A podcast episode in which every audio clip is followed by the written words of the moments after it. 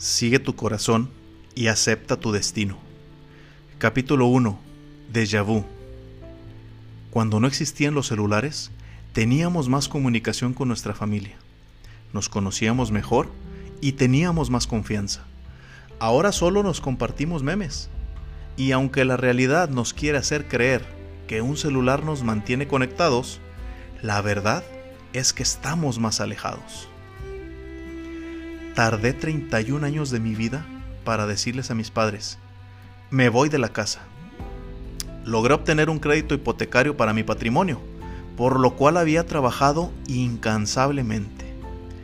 Y al estar viviendo solo, me di cuenta de lo importante que era en mi vida la figura de mi padre. Mi amigo, mi héroe, mi ídolo, mi confidente. Esa persona que podía darme el mejor consejo de mi vida, aunque yo no estuviera de acuerdo con su forma de pensar. Un día me entero de que papá se fue de la casa. Mi madre enojada, con su rencor guardado, solo me dijo que no dio razones, que tenía que hacer algo pendiente y no sabíamos a dónde se fue. En ese momento, lo primero que se me vino a la mente, tiene otra familia se aburrió de nosotros y quiere empezar de nuevo su vida. Lo primero que hice fue nada. Le di su espacio. Dejé pasar unos días y me decidí a buscar respuestas. Hablé con familiares hasta que di con su paradero. Un día saliendo de mi trabajo llego a buscarlo. Lo abrazo y le digo, ¿por qué? Se le salieron unas lágrimas y me dijo, porque mucho tiempo abandoné a mi padre, y ahora que me necesita en sus últimos días quiero dedicarle mi tiempo a él. Amigos míos, soy una persona que aprendió a controlar sus emociones, pero en ese momento me quebré. No por mi abuelo, no por mi padre, sino porque una vez más me estaba dando un mensaje de vida, una lección que nunca olvidaría. Y sin más que decir, me retiro. Y a la distancia le digo, no te preocupes, yo me encargo de mi mamá, cumple tu misión. No volví a saber de él.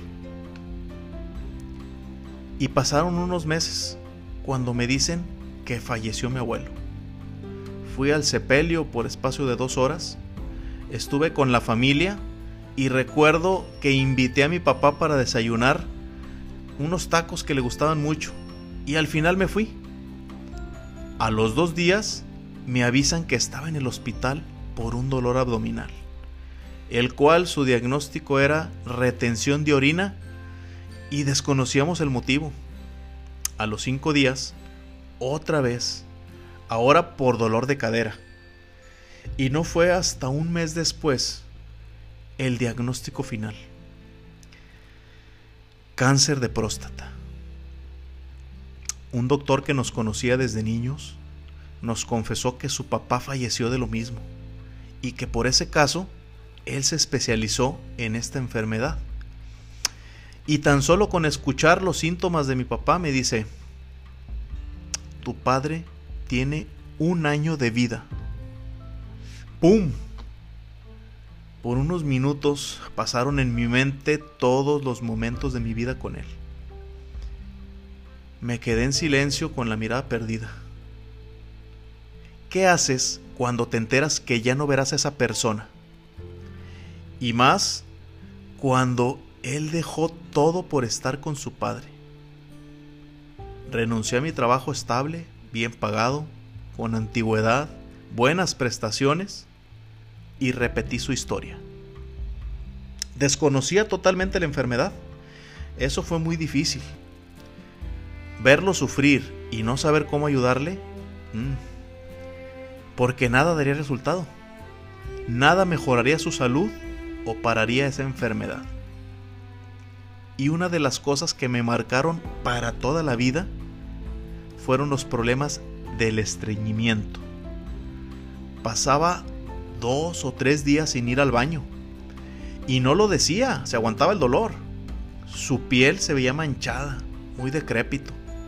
Cuando ya no aguantaba, tres o cuatro de la madrugada, me llamaba para que lo llevara al hospital, para que le hicieran un lavado intestinal. Y él como hombre, macho, chapado a la antigua, pues tenía mucha vergüenza. Que le hicieran un enema. Después de la tercera ocasión ya bromeaba con el enfermero. Le decía, regresé por una segunda opinión. Contaba chistes. Realmente era una persona muy alegre.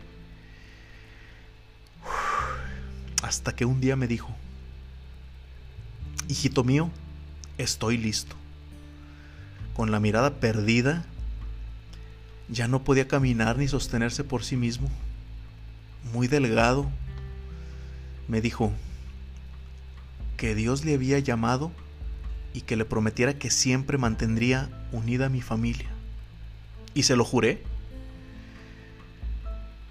Tardé seis meses en pasar el duelo.